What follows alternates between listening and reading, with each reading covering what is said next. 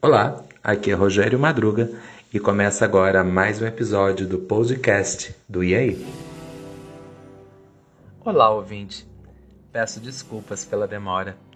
Desde nosso último encontro, me lancei em tantas aventuras, entrei por tantas portas e saí em outros lugares que precisei de alguns dias de pausa para organizar as ideias, alinhavar os pensamentos, desfazer as malas e, mais que tudo, preparar o corpo e a alma para novos destinos. E como de cada visita trazemos novidades, vale a pena parar e saborear as guloseimas de cada lugar e seus sabores tão peculiares. Eu andei bastante ocupado nessa última viagem e confesso que fiz um roteiro bem inesperado. Enveredei por regiões que amo sem limite e que nunca me canso de visitar e a cada passagem mais me apaixono. Vislumbro novos caminhos, me perco em charcos, florestas e saio em grandes salões de velhas mansões senhoriais. Essa viagem começou em 1910, isso mesmo, no início do século passado, ouvinte, durante uma discussão sobre o quatrilho, uma bela produção nacional que foi marcante no ressurgimento do cinema brasileiro. Partindo daqueles rincões gaúchos, então povoados de italianos com sua linguagem tão peculiar, fui parar em pleno sertão nordestino, sentado na varanda, trocando dois dedos de prosa com Maria Moura e sendo informado dos desdobramentos daquela guerra familiar ali, nas fraldas da Serra dos Padres, entre muitos amores e tantos dissabores. Permaneci naquelas terras por um bom par de dias. Andei a cavalo, me banhei em ribeirões, me alimentei de caça e pesca, vivendo as cores daquele perdido pedaço de sertão, guardando em meu embornal de tudo um pouco do que vi e aprendi. E a cada virada de página, um algo a mais, uma descoberta, uma novidade. Mais souvenirs para uma coleção interminável. Após um breve descanso, novos rumos. Tomei um atalho logo ali, após o Ribeirão Pequeno, e me vi em plena zona rural inglesa, onde cheguei no auge do inverno rigoroso e, se não fosse a boa vontade das irmãs Bennet, teria passado maus bocados, visto que as estalagens locais estavam abarrotadas de oficiais que vinham passar a estação mais fria do ano.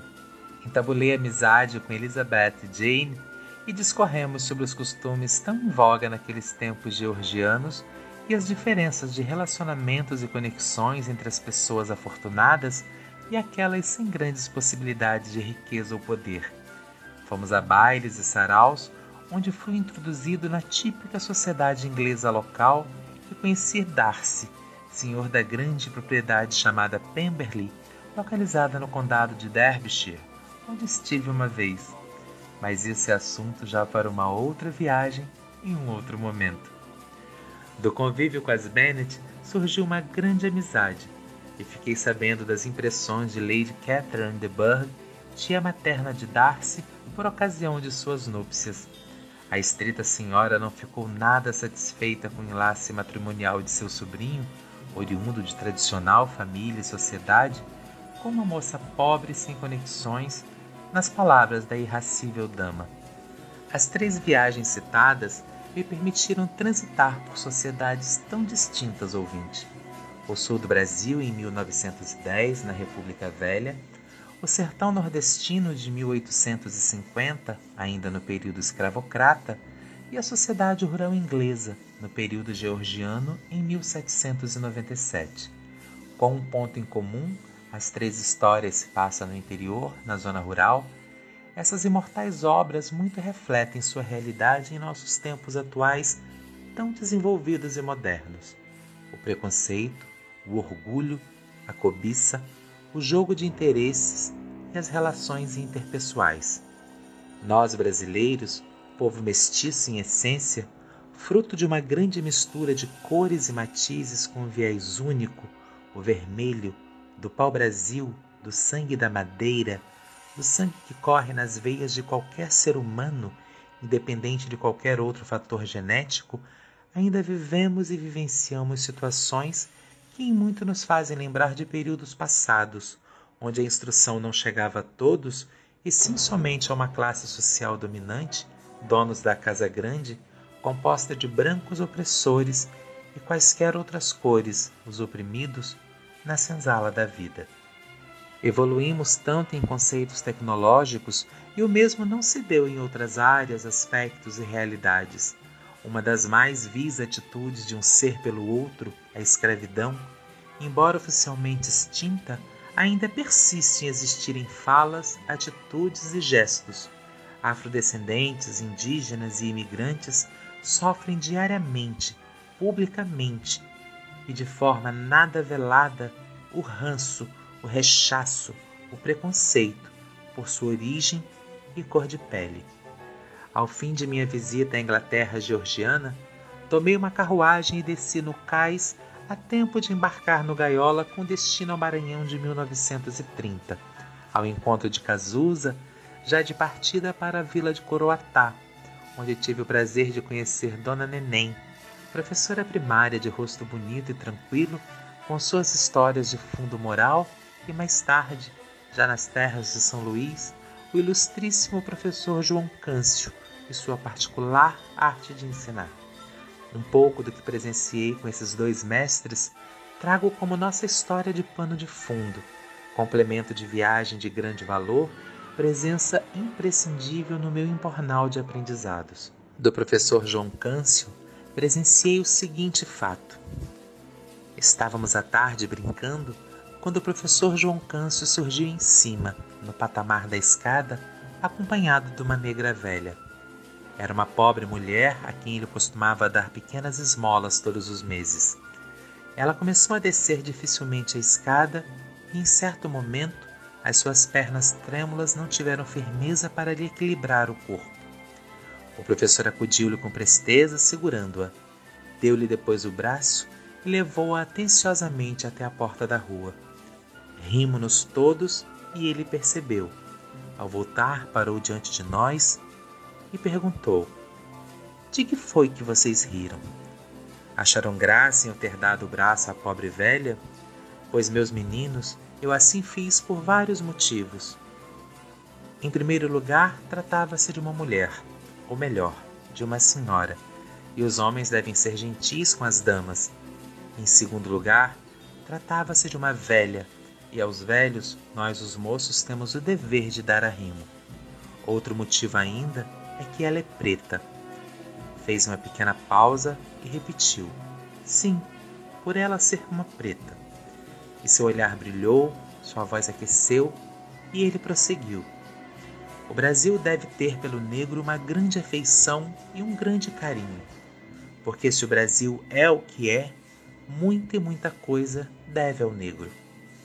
Para esse progresso que aí está, o negro concorreu com o suor do seu rosto, com o trabalho de seu braço e com o sacrifício de sua liberdade.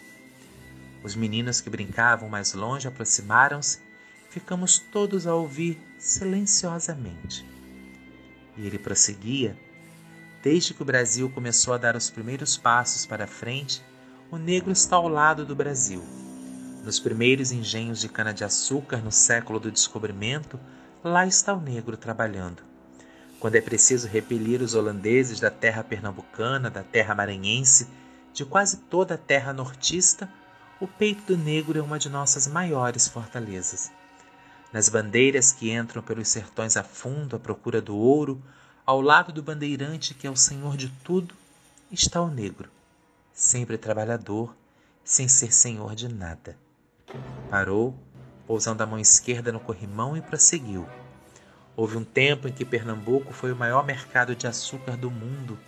Houve um tempo em que Minas se abarrotou de ouro e de diamantes, em que o Maranhão enriqueceu com algodão, em que a província do Rio de Janeiro teve magnificência com café, em que São Paulo, com o mesmo café, teve os primeiros esplendores. Tudo isso se fez à custa do suor do negro. Ao negro, o Brasil deve grande parte de sua riqueza, de sua grandeza e de sua tranquilidade. E em paga disso, que foi que se deu ao negro? A escravidão. Subindo um degrau, concluiu: Eu oferecendo o braço àquela pobre preta que foi escrava, que lutou e sofreu, portanto, pela grandeza do Brasil, não lhe dei honra nenhuma. Eu é que me honrei com isso. Nessa parte, caro companheiro de viagem, me lembro particularmente de minha mãe Maria Luísa, mestra sem estudos de minhas primeiras letras, aquela que me ensinou a viver.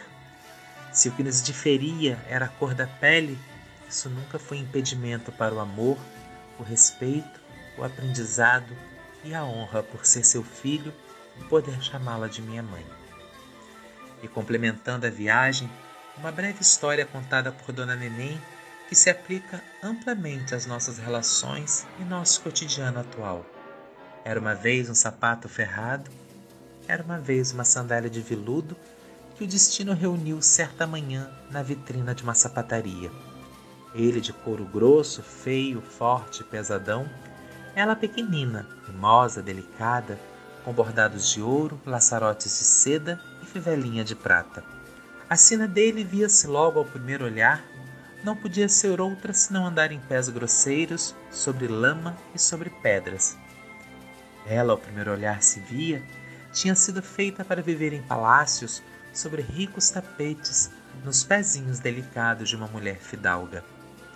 Se não se pareciam no corpo, muito menos na alma. A dele era simples, lisa, complacente, bonachã. A dela, vaidosa, fútil, insaciável e complicada. Quando o sapato ferrado entrou na vitrina, já a sandália de veludo lá estava desde a véspera. E quando ele entrou, houve entre os calçados um visível mal-estar. A botina de cano alto tocou escandalizada no sapato raso. O borzeguim soltou uma exclamação de surpresa. A bota de montar, com toda a sua elegância de maneiras, não pôde esconder uma ruga de aborrecimento. O sapatinho de criança fez uma careta e até a chinela de trança tornou-se espantada. Mas quem fez o escândalo foi a sandália. Ao vê-la entrar, deu ui de espanto, como se tivesse visto um bicho, e chegando-se junto do sapato de entrada baixa, disse sem a menor precaução: Que sujeito mal amanhado! Quererá porventura viver em nossa companhia? Quando mais tarde a sapataria abriu as portas e o povo começou a parar diante da vitrina, cada calçado cuidou de colocar-se em posição de ser visto da rua. Ele, o sapato ferrado, deixou o cantinho a que estava recolhido e veio para a frente. Chegue-se para lá! gritou-lhe irritadamente a sandália de veludo. Faça o favor de não ficar perto de mim. Mas eu preciso mostrar-me.